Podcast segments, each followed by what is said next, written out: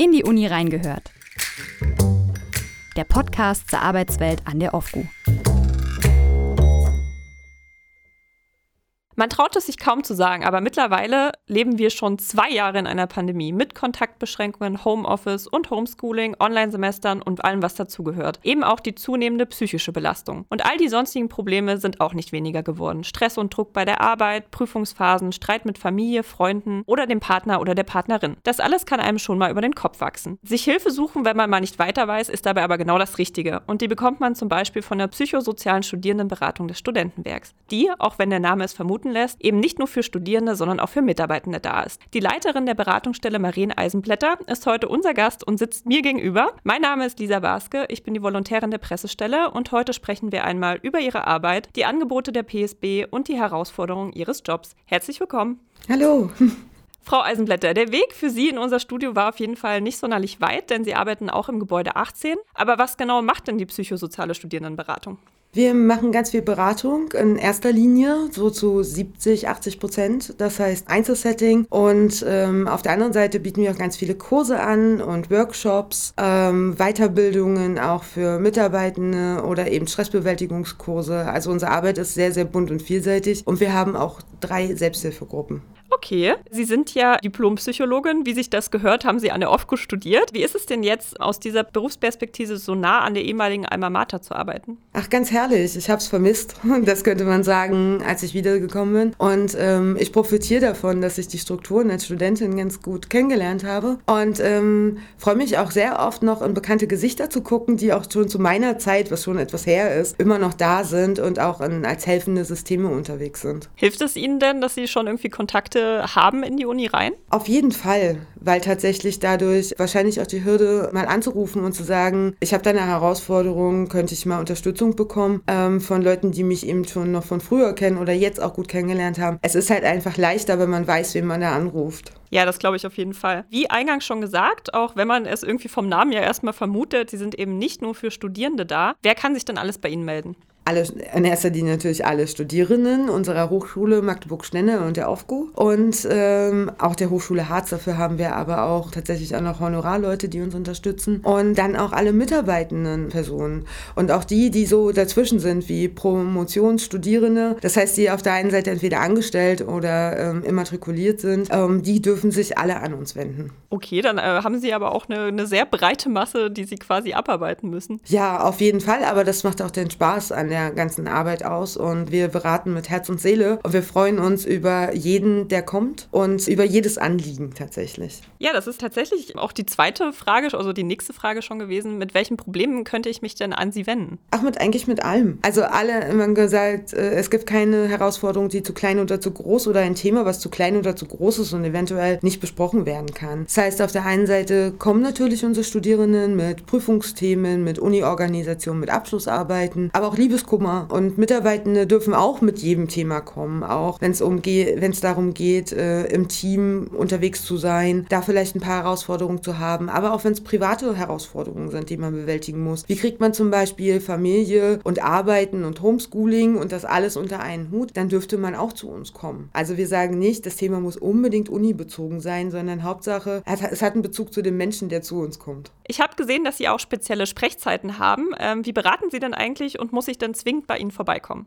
Also überhaupt nicht. Einfach aus dem Grund, weil aktuell wissen wir alle in der Pandemie, persönliche Sprechzeiten, die haben wir jetzt gerade zurückgestellt. Bei uns ist es so, dass man uns in den Sprechzeiten per Telefon oder die Chatfunktion über die Studentenwerkseite erreicht. Oder man schreibt uns einfach eine E-Mail. Und dann bekommt man nämlich genau diese Frage, ob es in Präsenz, also ob, wo derjenige studiert, wo derjenige arbeitet, an welchem Standort, ähm, wie er zeitlich eingebunden ist und ob er persönlich oder online möchte. Und äh, wir bieten auch Telefonberatung an. Das wählen aber die wenigsten, weil es doch ein bisschen charmanter ist, die Videoberatung zu nehmen. Aber wir arbeiten da auch nicht mit Zoom, sondern mit Red Medical. Und dann bekommt man einen Link. Das ist eine sehr datengeschützte Software. Und da klickt man einfach drauf und dann kann man in unsere Gesichter gucken. Oder man sagt, man möchte in Präsenz. Dann müssen wir uns einen Beratungsraum suchen. Und da pendeln wir gerade zwischen Gebäude 18 und dem Studentenwerk, weil wir auch dort im Campustheater wegen der Corona-Pandemie mittlerweile einen Beratungsraum haben. Im Theater auch Im nicht Theater ähm, was ich mich jetzt aber gefragt habe, so, ich habe das Gefühl, so meine Generation und dann die Jüngeren, ist da nicht gerade Chat irgendwie beliebter, wenn man das Gefühl hat, man muss die Person nicht sehen, kann aber anonym dann das Problem erläutern? Haben wir auch gedacht, aber ich glaube, es ist eine ziemlich große Herausforderung, wie ich das, weil ich nur eine Informationsebene habe, nämlich den Text. Und viele Studierenden oder Mitarbeitende können ihr Anliegen noch nicht konkretisieren. Das heißt, die wissen, dass irgendwas ansteht, aber die brauchen erstmal einen Termin mit uns, um rauszufinden, woran möchte ich eigentlich mit euch arbeiten in der Beratung, weil wir eben auch begrenzt Zeit haben. Ja, verstehe ich absolut. Okay, interessant, hätte ich gar nicht gedacht. Geben Sie mir gerne mal so einen Überblick. Also gibt es so speziell Angebotene für Mitarbeitende oder Angebote für Studierende oder sind einfach alle Angebote für Sie alle da? Also es ist so, die Beratungen sind für alle da. Einzel, man kann auch jemanden mitbringen. Also wir würden auch mehrere Leute zusammen beraten. Dann die Kurse, die bei uns auf der Homepage stehen vom Studentenwerk, sind vorrangig die für die äh, Studierenden. Aber wir bieten über das Gesundheitsmanagement äh, tatsächlich auch immer speziell Kurse an für mitarbeitende Personen, wie zum Beispiel liebevoll abgrenzen, Stressbewältigung, Kommunikation in, mit herausfordernden Menschen in emotionalen Ausnahmezuständen war auch sehr beliebt. Und wir arbeiten da sehr engmaschig mit dem Gesundheitsmanagement zusammen, die, dass sie uns sagen, was sie sich wünschen. Aber wir würden auch zum Beispiel, wenn Mitarbeitende sagen, wir können das an unserer Fakultät gut gebrauchen, könnt ihr uns mal einen kleinen Kurs anbieten, kommen wir dann auch in-house. Das ist gar kein Problem. Mhm. Und Sie haben auch gesagt, es gibt drei Selbsthilfegruppen. Zu welchen Themen dann? Also die eine ist eine Gesprächsgruppe, die nennt sich International Circle, unser englisches Angebot. Ist an sich einfach eine Gesprächsgruppe so Kulturschock, Ankommen Magdeburg, vielleicht noch wenig Kontakte haben, ein bisschen in der Stimmung gedrückt sein. Darum geht es, das macht die Frau Nossack. Dann haben wir seit 20 Jahren, die haben wir auch übernommen, eine Selbsthilfegruppe Studierende mit Herausforderungen. Die nennt sich liebevoll die Mittwochsgruppe. Die leitet Herr Smuda. Das ist halt für Studierende, die schon viel, viel Erfahrung im psychischen Sektor haben, also mit Beratungsangeboten, Therapien so weiter, die sich treffen. Und die neue Gruppe, die wir jetzt gerade gründen wollen, wird eine Gruppe zum Thema Transgender. Die soll auch auf bilingual, auf Deutsch und auf Englisch stattfinden. Das heißt, wir versuchen da ein bisschen Englisch zu reden. Wir möchten, geplant ist, dass wir sie einmal im Monat für die, ähm, die es direkt betrifft, die da zum Thema sich austauschen wollen. Und das zweite Mal dürfen dann auch Lebensabschnittverschönerungselemente, Eltern, Kolleginnen äh, kommen. Also das ganze soziale Umfeld darf an dem zweiten Termin mitkommen. Und da soll es um den Austausch dazu gehen, wie wie man Leute, wie die Leute gut ankommen. Können Sie dann immer helfen oder gibt es auch so Themen oder Probleme, wo Sie sagen, da liegen jetzt irgendwie die Grenzen der Möglichkeiten, die Sie haben? Die Grenze ist alles, was Therapie betrifft. Wir haben zwar alle eine Therapieausbildung oder sind dabei. Es geht einfach darum, was, wenn es klinisch ist oder wenn es in die Richtung geht, ich brauche eine Therapie und keine Beratung, dann vermitteln wir weiter. Also wir unterstützen, aber wir können auch nicht zaubern. Das heißt, wir können helfen zu sagen, wo man vielleicht jetzt gerade eine kürzere Wartezeit hat. Wir begleiten auch, bis jemand dann in Therapie ist. Aber wir können eben eine Therapie von der Krankenkasse nicht ersetzen. Das ist auch auch nicht unsere Aufgabe. Und deshalb arbeiten wir auch so vorrangig präventiv. Wenn jemand dazu Fragen hat, beantworten wir die natürlich auch. Okay, also es ist schon eine klare Abgrenzung zwischen Beratung und dann eben auf der anderen Seite eine Therapie, die dann man dann wirklich zu einem Psychologen gehen sollte quasi. Also ja, sind ja auch Psychologen, aber zu einem oder einem Psychiater mhm. und wir erklären auch den Unterschied, damit man weiß, wo man hin muss okay. und wie das hier alles im System funktioniert und äh, vermitteln dann ganz oft. Man liest ja in letzter Zeit in den Zeitungen wieder vermehrt von der hohen psychischen Belastung bei Studierenden durch die Pandemie. Haben Sie denn Tipps für unsere Dozierenden? Also wie sollten sie sich verhalten, wenn sie erkennen, dass einer ihrer Studierenden Probleme hat? Wie kann man das überhaupt erkennen und wie sollten sie damit umgehen? Also wichtig ist, aufs Bauchgefühl zu hören für die Mitarbeitenden. Das heißt, wenn sie denken, da ist was im Argen, Studierende sich einfach nach einer Vorlesung mal dazu zu holen oder in einem Seminar oder zu sagen, ob derjenige nicht mal in die Sprechzeit kommen möchte oder so. Und dann einfach vielleicht ansprechen und den Flyer von uns in die Hand drücken oder eben im Vorfeld kann man sich bei uns auch coachen lassen. Also wir haben auch Mitarbeitende, die wissen, jetzt kommt hier gleich, ich muss die Bombe platzen lassen oder ich weiß, dass das jetzt hier gerade super schwer wird und ich muss dem Studierenden vielleicht eine nicht so schöne Nachricht überbringen. Da äh, kann man uns auch vorher kontaktieren und wir können mit denen das auch gut durchsprechen und können dann auch eben gleich sagen, ja, der kann dann auch gleich danach zu uns kommen. Also dann blocken wir auch so Krisentermine, wenn es dann wirklich mal ganz schlimme Nachrichten sind, die jemand kriegt, wie ich dass er durch eine Prüfung gefallen ist oder durch eine Abschlussarbeit, dann kann man sich bei uns coachen lassen. Sonst eigentlich wirklich offen und ehrlich auf denjenigen zugehen und sagen, ich mache mir Sorgen. Da kann man nichts gegen sagen und sagen, es gibt Beratungsangebote und es gibt ja auch die helfenden Hände. Wir müssen ja nicht die Einzigen sein, aber auf jeden Fall nicht drüber hinwegsehen, sondern einfach mal mit offenen Augen durchs Leben gehen. Und als Tipp, woran merkt man es? Na, wenn Interesse im Seminar auf einmal flöten geht oder jemand nicht mehr auftaucht, dann mal nachfragen, dann zu gucken, wo man unterstützen kann. Man kann denen eben Hilfe und Tipps geben, aber wenn derjenige das nicht möchte, dann möchte das nicht. Dann muss man es auch einfach akzeptieren, dann darf man auch nicht penetrant hinterher sein. Okay, das ist vielleicht ein, vielleicht ein guter Tipp. Es ist ja immer so, man muss es selber wollen, ansonsten funktioniert gar nichts. Sie sind ja jetzt seit April 2020 bei der PSB Magdeburg. Ähm, können Sie denn ein Fazit bis jetzt schon mal ziehen? Was war denn bis jetzt die größte Herausforderung an Ihrem Job? Ich denke mal, die Pandemie spielt schon eine Rolle auch. Ja, und Englisch.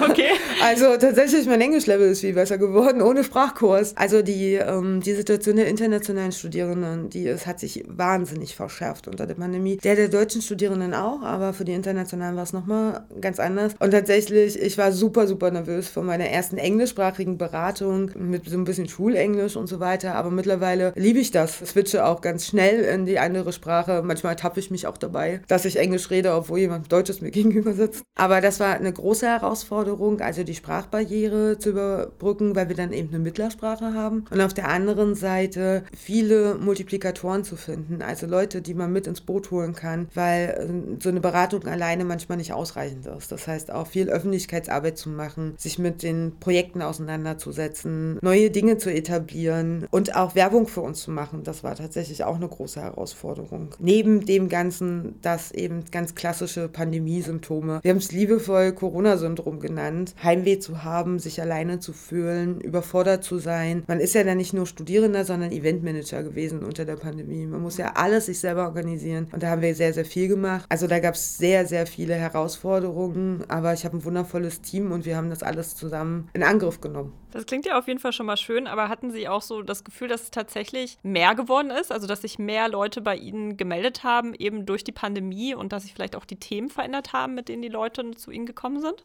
Naja, dadurch, dass wir am 1.4. angefangen haben und das war ja gleich Pandemie. Es ist so, es ist schwierig, das zu sagen, aber ich glaube, ja, eben gerade dieses Homesickness und Loneliness, nicht gut ankommen in einer neuen Stadt, in einer neuen Umgebung, war ein großes Thema. Und ja, äh, es hat immer stetig zugenommen, tatsächlich. Aber so explosionsartig bei, ist es bei uns nicht angekommen. Wir können das immer noch wuppen sozusagen, alle Anfragen. Und äh, tatsächlich müssen wir gucken. Also wir sind gerade aktuell bei der statistischen Auswertung. Kannst du dir vielleicht in zwei Wochen sagen, okay. sogar mit einer Zahl. Aber jetzt ist es so, es hat schon immer wieder zugenommen, aber es gibt bei uns eh immer Schwankungen. So vor Weihnachten war die Hölle los und in der Prüfungszeit, wenn spezielle Sachen anstehen, dann gibt es immer bei uns so kleine Ausschläge, wo es ein bisschen mehr ist und dann gibt es auch Zeiten, wo es ein bisschen ruhiger ist. Aber es hat schon viel damit zu tun mit Studien, für die Studierenden mit Studienorganisationen und bei den Dozentinnen auch tatsächlich mit Überforderungen manchmal, dass von ihnen so viel Veränderung verlangt worden ist, sie auch immer eigentlich für ihre Studierenden da sein wollen, aber manchmal auch nicht wissen, wie. Also das ist bei uns auch schon angekommen. Aber was mich tatsächlich auch immer interessiert hat, warum ist so vor Weihnachten so, so eine Peakphase äh, für solche Sachen? Also, weil das irgendwie Familie und alles Mögliche diese Zeit ist und dann den Leuten bewusst wird, dass es irgendwie doch schwieriger ist? Weil es sich entschleunigt. Man fokussiert. Also, man sagt immer, es gibt so Aufschwungphasen im Jahr und es gibt so sich fokussieren auf sich selber und so ab Oktober, Ende Oktober, Anfang November neigen wir Menschen alle dazu, uns mehr auf uns selber zu fokussieren und auch dann im Hinblick auf, da ist eine Weihnachtspause, das heißt, ich darf mal durchatmen und äh, dann da ist es ganz normal, dass man Ende Oktober, November, Dezember mehr sich auf sich selber fokussiert und auch anfängt zu bilanzieren, wie ist denn mein Jahr gelaufen. Wenn man den Aufschwung nutzen möchte, dann ist man so eher im Frühling unterwegs, so um den 21.03. Okay. Da kann man gut neue Vorhaben umsetzen. Mhm, okay, also nicht der 1. Januar, sondern der 21.03. quasi. Ja. Okay, sehr spannend. Melden sich denn äh, mehr Mitarbeitende bei Ihnen oder mehr Studierende oder hält sich das so ungefähr die Waage? Wesentlich mehr Studierende Studieren weil ähm, ich glaube, wir müssen noch viel mehr Werbung bei den Mitarbeitenden machen, dass sie zu uns kommen können. Weil ich glaube, manchmal ist es auch eine Angst, so eine Hürde zu uns zu kommen, aber wir sind ja mit Absicht beim Studentenwerk, wir haben ja gar keine Verbindung in die Uni. Das heißt, keiner kriegt es mit, wir unterliegen dem absoluten Datenschutz. Wir nehmen dann auch gerne den Campus-Theater, dann sieht auch niemand, dass man zu uns kommt oder wir machen Online-Beratung. Aber es nimmt jetzt schon zu, weil die Mund-zu-Mund-Propaganda tatsächlich auch zunimmt und wir immer verstärkt Werbung machen, aber wir würden uns wünschen, dass sich noch mehr Mitarbeitende bei uns melden melden. Warum machen Sie denn den Job besonders gerne? Ich kann mir vorstellen, dass es manchmal vielleicht auch gar nicht so leicht ist weil es super schön ist, wenn man mitkriegt, dass Dinge funktionieren oder dass Leute, also ich sage immer, dass das für die Studie ist, es ist super schön, Leute mit einem Ziel zu begleiten, ihren Traumjob zu erreichen oder eben auch ihren Traumjob auszuleben. Es gibt so Highlights, wenn man dann mal eine E-Mail kriegt oder eine Weihnachtspostkarte mit Danke oder ich stand schon mal in der Abschlussarbeit in der Widmung drin, habe dann ein Foto davon gekriegt und da freut man sich drüber und man sieht hier Erfolge. Es ist natürlich sehr herausfordernd, aber es ist wunderschön, dort Menschen zu helfen zu können und eben mit kurzer Intervention ganz viel zu erreichen und auch Erfolge mit denen zu feiern. Das macht halt auch wahnsinnig viel Spaß und wenn man dann mal so einen Anruf kriegt mit einem Danke oder eine E-Mail, hey, ich bin jetzt fertig, ich wollte mich melden, da freuen wir uns natürlich. Bemerken Sie denn auch, dass Leute kritisch mit ihrer Arbeit umgehen? Also ich habe es durchaus da erlebt, dass man irgendwie schief angeschaut wird, wenn man sagt, dass man mit seinen Problemen zu einem Psychologen geht. Ja, manchmal ist das so tatsächlich, aber wir sagen dann immer, wir sind Menschen wie du und ich. Wir können kein Röntgen, wir können nicht in Köpfe gucken, wir stellen nur Fragen, aber wir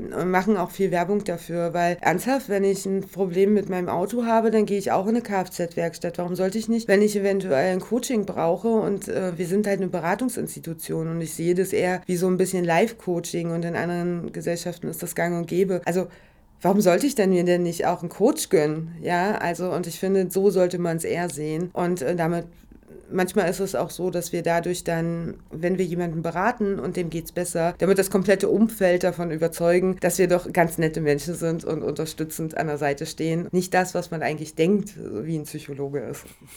okay.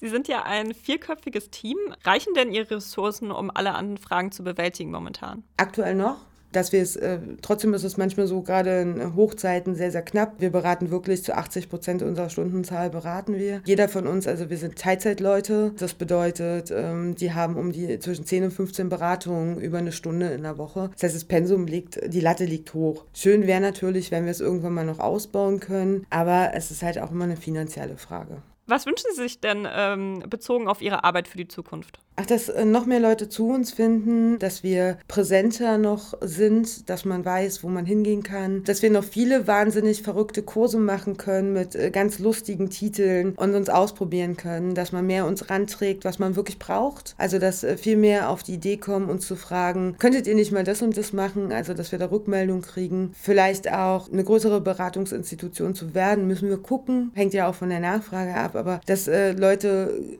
einfach schneller auch zu uns finden und nicht über fünf Ecken, sondern dass ihnen das von Anfang an präsent ist, dass es uns gibt. Und zum Schluss, denn wir sind tatsächlich schon bei der letzten Frage, haben Sie vielleicht einen kleinen Expertentipp? Haben Sie ein Grundrezept für den Umgang mit Stress und Problemen? Ja, und äh, jeder, der mich kennt, weiß ganz genau, was jetzt die Antwort ist.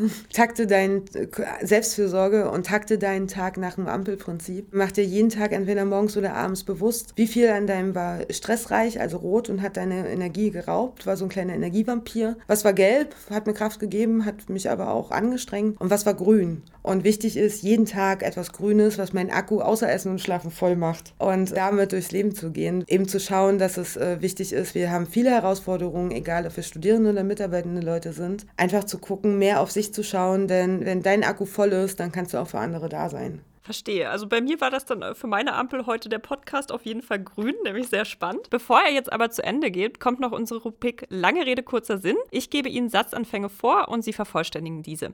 Den Satz, den ich am häufigsten höre, wenn ich sage, dass ich Psychologin bin. Wo ist deine Couch und welche Farbe hat sie? Psychische Gesundheit ist wichtig, weil es das größte Gut ist, tatsächlich uns auch über eine ganz, ganz lange Zeit gesund hält. Die Angebote der PSB sollte man nutzen, weil wir ein ganz witziges Team sind, man bei uns viel lachen würde und sich einfach mal einen Coach gönnen könnte. Okay, damit dann herzlichen Dank, dass Sie heute zu Gast waren. Es war wirklich sehr, sehr spannend. Und vielen Dank an Sie da draußen vor den Lautsprechern oder an den Kopfhörern fürs Einschalten. Wenn Sie Anregungen, Themenwünsche, Lob oder Kritik haben, immer her damit an presseteam.aufgu.de. Hören Sie auch gerne im nächsten Monat wieder rein. Da sind wir mit einer neuen Folge von unserem Wissenschaftspodcast zurück. Bis dahin, bleiben Sie gesund. In die Uni reingehört. Der Podcast zur Arbeitswelt an der OFGU.